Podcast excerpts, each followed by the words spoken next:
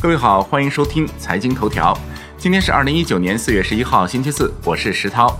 首先来看宏观方面，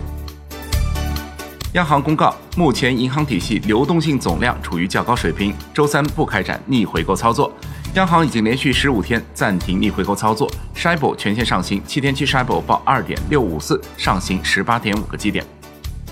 上海将加快落实上海扩大开放一百条，率先在上海自贸试验区取消商用车、乘用车外资股比限制，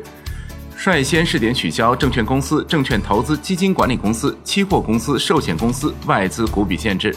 争取持牌金融机构新型金融业务牌照率先落地。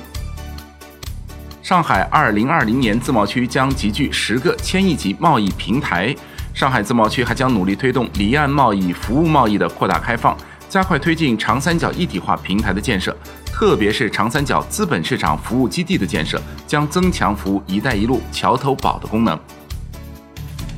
国内股市方面，上证综指收盘涨百分之零点零七，报三千两百四十一点九三点；深证成指跌百分之零点零一，报一万零四百三十五点零八点；创业板指跌百分之零点八三，报一千七百二十六点六四点。万德全 A 涨百分之零点零五，两市成交额近九千亿元，较前一天略有放大。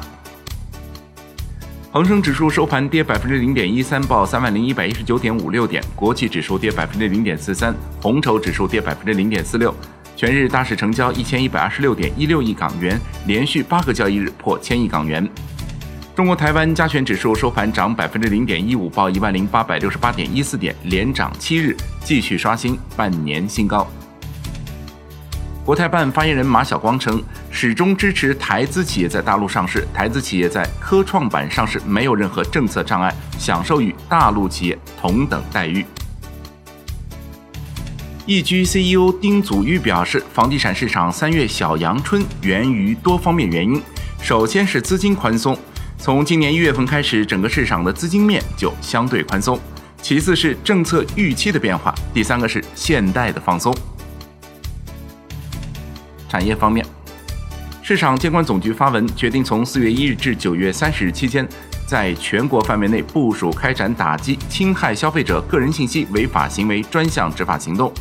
本次专项执法行动突出房产租售、小贷金融、教育培训、保险经纪、美容健身、装饰装修、旅游住宿、快递等此类违法行为多发高发的重点行业和领域。